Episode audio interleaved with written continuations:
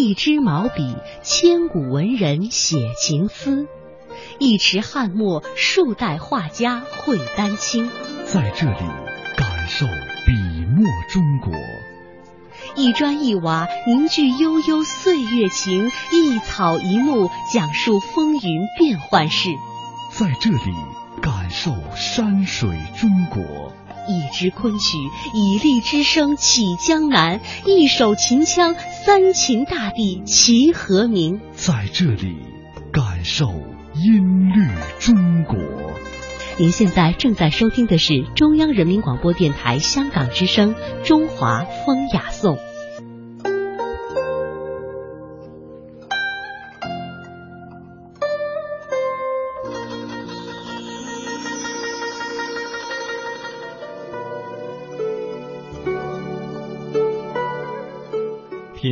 华文化精髓，颂华夏历代风雅。各位听众朋友，您正在收听到的是中央人民广播电台香港之声数码广播三十二台的《中华风雅颂》，我是小东。大家春节好，我是文燕。在今天的节目当中呢，我们将继续为您讲述中国人过年的传统习俗。大年的初一啊，到初三，一般大家都过得比较隆重和热闹。可能对于有些朋友来说呀。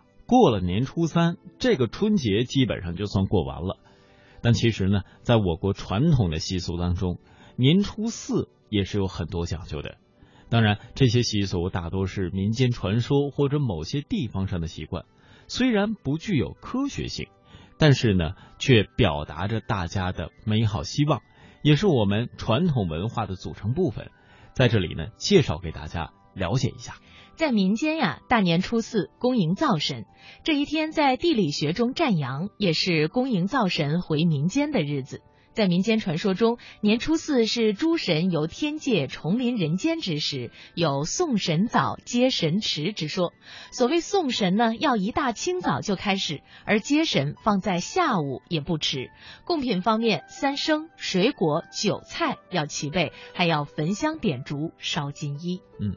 再其次啊，就是接五路。旧的时候啊，商家春节休假以后呢，一般都在初四晚上接请五路财神，初五开市，以图吉利。那初四的下午三点呢，接五路仪式的准备工作就开始了，直到晚上九点、十点钟才结束。先是摆案桌，一般用两张八仙桌拼起来即可。那头桌是果品，比如说像。呃，橘子啊，甘蔗呀，寓意财路广阔，生活甜蜜。第二桌呢是糕点，寓意高升长青。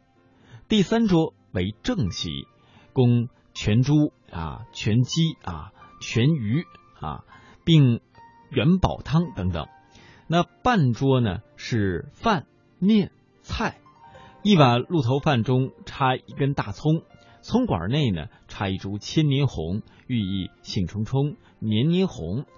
第三桌上的酒菜需等接上五路财神以后方可奉上。那大家满怀发财的希望，但愿财神爷能把金银财宝带到家里来，在新的一年里啊大发大富。那接五路呢，需要主人带上香烛，分别到东西南北中五个方向的财神堂去请接。每接来一路财神，就在门前燃放一串白子炮。全部接完之后呢，主人和伙计依次向财神礼拜，拜后将圆供桌上的马章火化，表示恭送财神，仪式才算是结束了。初五日。呃，俗传呢是财神诞辰，为争利市，故先于初四接之，名曰抢鹿头，又称接财神。凡接财神，需供羊头与鲤鱼。供羊头呢有吉祥之意，供鲤鱼是图鱼和这个年年有余的余是谐音，讨个吉利。人们深信，只要能够得到财神显灵，就可以发财致富。所以每到过年，人们都在正月初五零时零分打开大门和窗户，燃香、放爆竹、点烟花，向财神表示欢迎。接过财神，大家还要吃鹿头酒，往往吃到天亮。大家满怀发财的希望，但愿财神爷能把金银财宝带来家里，在新的一年里大发大富。民国的时候，各商店呢在年初四午夜到初五凌晨敞开店门，灯烛辉煌，盛设供坛接财神，并蜂拥去财神庙换元宝。嗯。还有的习俗啊，是大年初四全家在一起吃折罗。所谓折罗呢，就是把几天剩下的饭菜合在一起大杂烩，打扫年货。那室内掸尘，屋内扫尘，垃圾堆到院中呢，准备扔穷。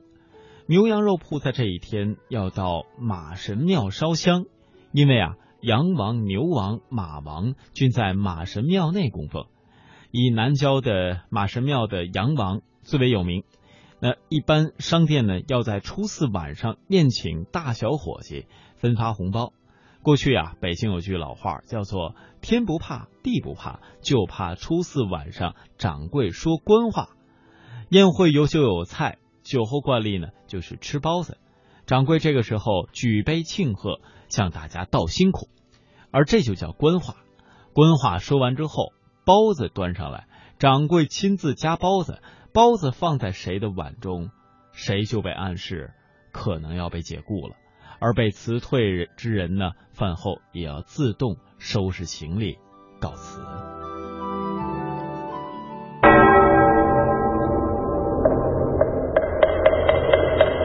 古与今文化碰撞，雅与俗相得益彰，与古人对话，和文化同行。这里是。中华风雅颂。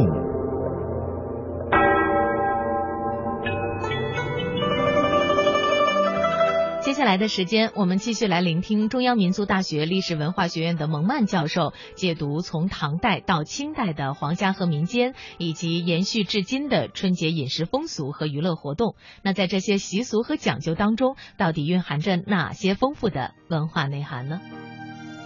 过年的喝什么有什么讲究呢？啊，这可有讲究了。咱们现在过年是要喝酒的，对吧？大部分人家要要意思一下，哪怕喝的不太多，也要喝一点。古代也是，古代有一些固定的酒，就是给过年专门准备的。比方说屠苏酒，其实最早啊，说是华佗，他那个时候他就这个让人喝这个屠苏酒，就是他是一个医生啊，他弄了一些草药，屠就是割嘛。苏呢，就是就是腐草啊，就是草。好，割一些草，但当时不是放在井，不是放在酒里，是放在井里。嗯，放在井里，然后大家喝那个泡了屠苏的这个井水，把那个井水舀到酒杯之中，混着酒一块喝下去，这就是屠苏酒。嗯，干什么？就是希望大家这一年能辟邪。那你喝什么样的酒才能辟邪？相传。华佗发明的屠苏酒，延续至唐朝孙思邈的时期，又发生了重要的改变。当时的屠苏酒开始将中药里的乌头、桂枝、白术等融入其中，形成了年夜饭中的一道必不可少的养生酒。屠苏酒有益气温阳、驱风散寒、避除疫痢之邪的功效。相传，一代名医孙思邈在每年的腊月，都要教给百姓泡制屠苏酒。让人们在除夕饮用，预防瘟疫。而北宋的大诗人苏轼对屠苏酒更是情有独钟，多次在其诗词中提到这位年夜饭上的佳酿。其实，古人的屠苏酒除了养生，在除夕年夜饭上饮用的方法也极其特别。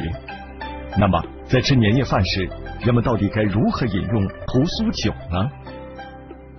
重点不在是什么东西做成了这个酒。重点在于你喝屠苏酒和我们现在喝酒的规矩是不一样的。那怎么喝呀？论长幼喝？当然论长幼喝。现在喝酒谁先喝？嗯，一家之长啊，或者一家之主。哎哎，最长者是最先喝的，最幼者是最后喝的。喝屠苏酒倒过来，小孩子开始喝，最小的孩子最先喝，然后一次一次一次，到最后最老的那位，您是最后喝。这是什么规矩啊？道理在哪儿？说小孩子过年叫得岁，你又得了一岁呀，大家祝贺你呀。年长的人过年叫什么叫失岁？你又失去一岁呀。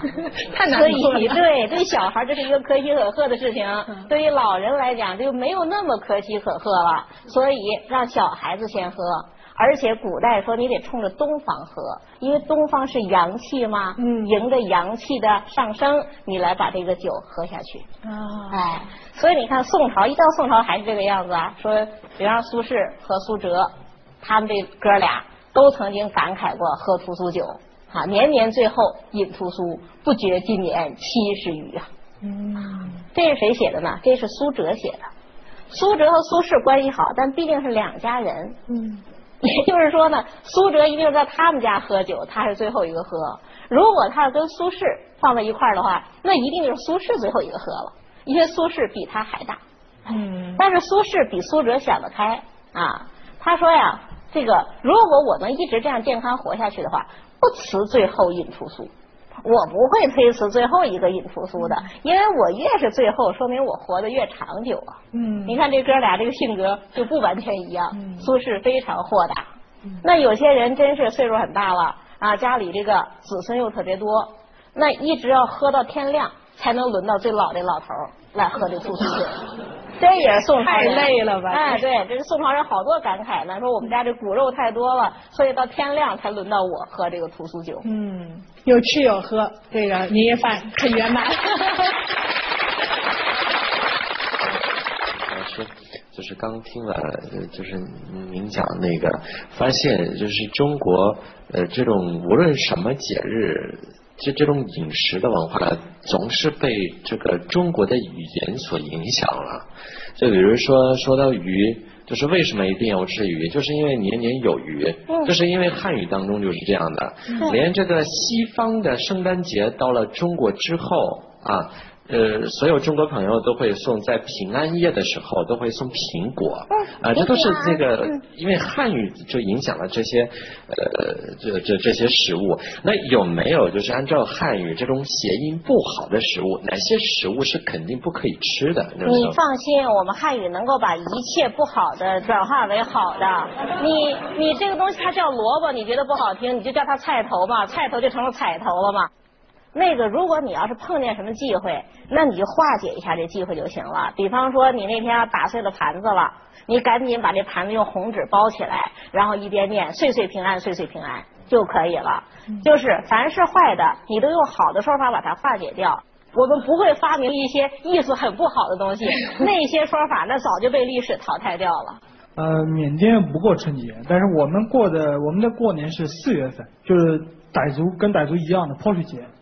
啊，泼水节，我们过的是泼水节。那你们这个泼水节，所谓这年啊，跟中国其实是一个概念了。啊对对也有年夜饭这一说吗？啊、年夜饭这一说倒没有，因为缅甸我们这个好多文化里边，对这个食物、这个吃饭、吃东西这个记载的不多，但是有这种，因为缅甸你就看缅甸是佛教国家嘛，缅甸的好多文化里边有这个佛教的色彩，嗯也这个泼水节也一样，我们泼水节过五天，四天前四天都是我们这个年的最后四天，我们那个泼水的意思就是我们这个旧年的我们今年的这些不好的东西晦气什么，全都用水洗掉，然后用重新面对新的一年。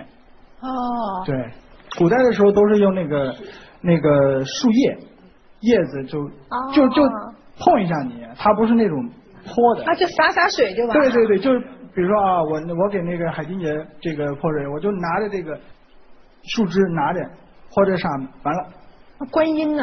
啊，这就是那种，每个人都是都是这样的，他不是那个特别，啊，不是拿盆把人对对泼的，对对对，跟落汤鸡没有没有这种没有。吃年夜饭时都有哪些独特的风俗？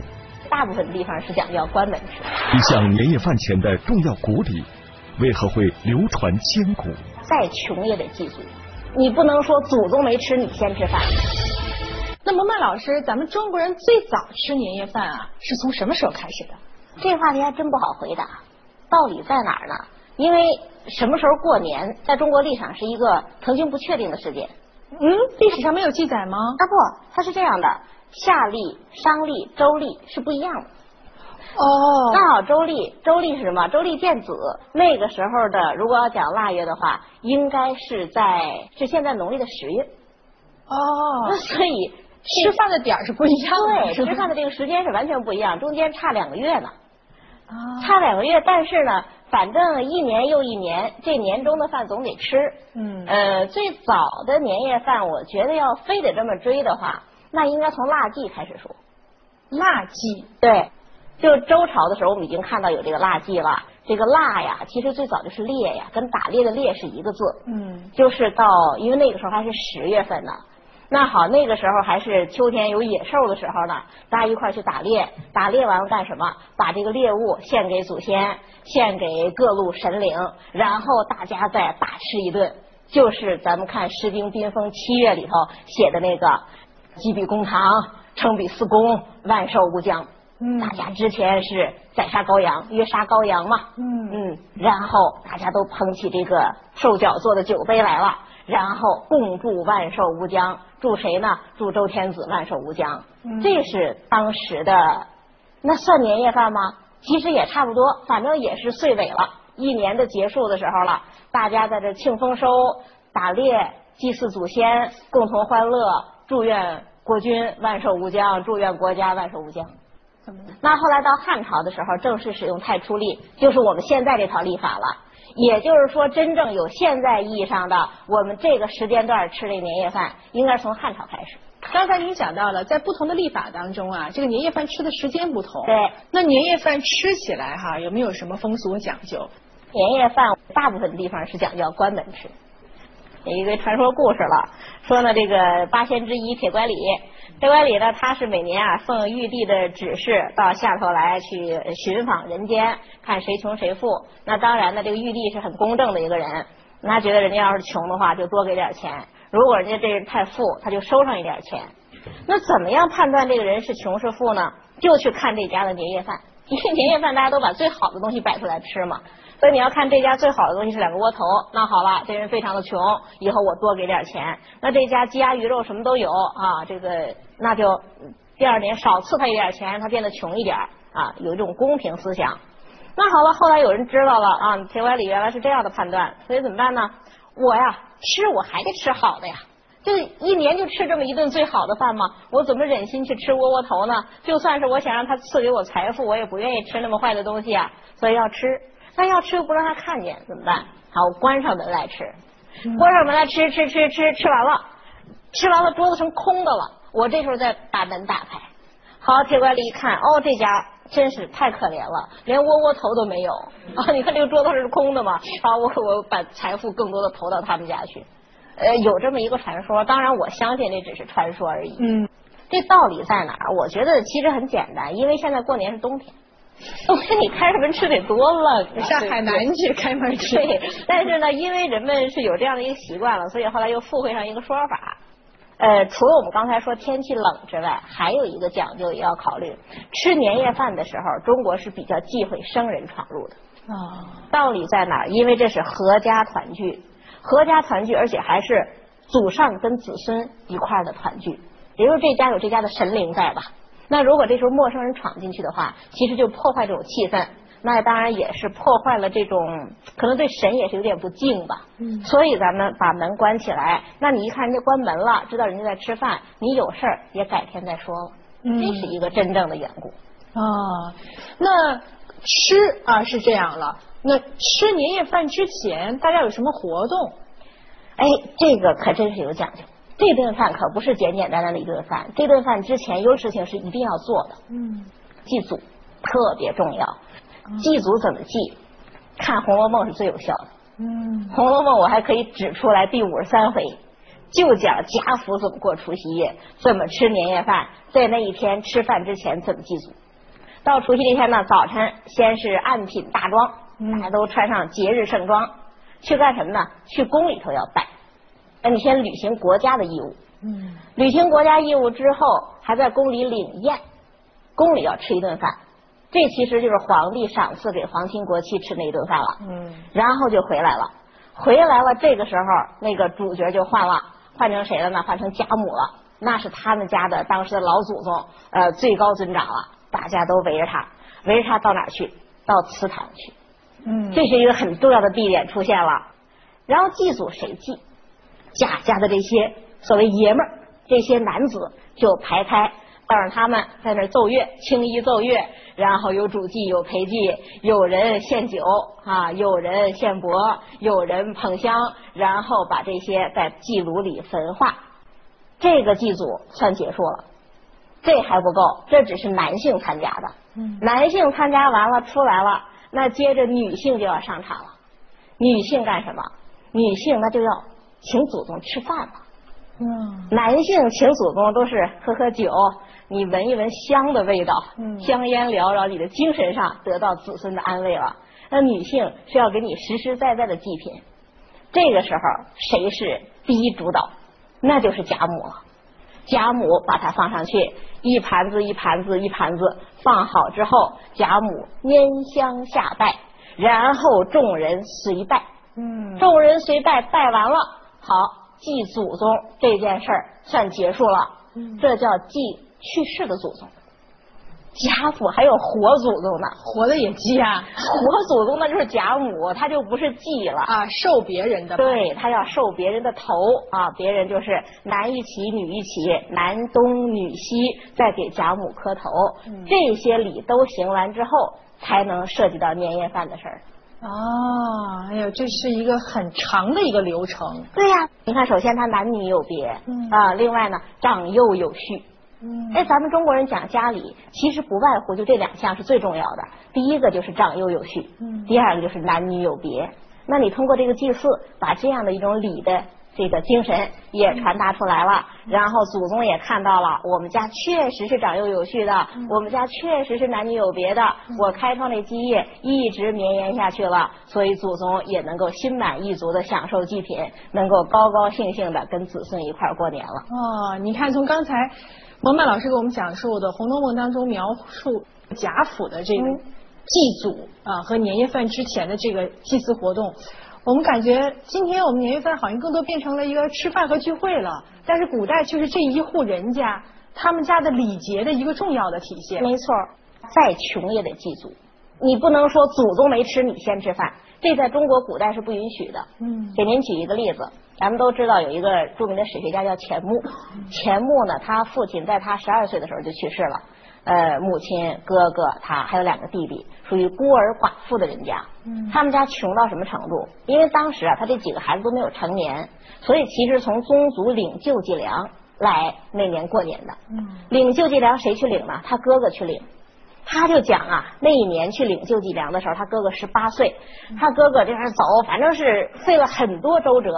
还没有把这个救济粮领回来，没有领回来，那邻居都已经开始吃年夜饭了。他们家这清锅冷灶就没有办法吃。正好这时候有一个邻居非常和善，对他们娘几个非常好，就跟他们讲：你们既然揭不开锅，到我们家来一块吃，一块热闹没有关系。再三请他母亲，他母亲坚决不去。后来人家就说：你何必呢？他母亲就讲了，说这个不是一个饭的问题，这是一个礼的问题。祖宗还没有吃到饭，我们是不敢吃饭的。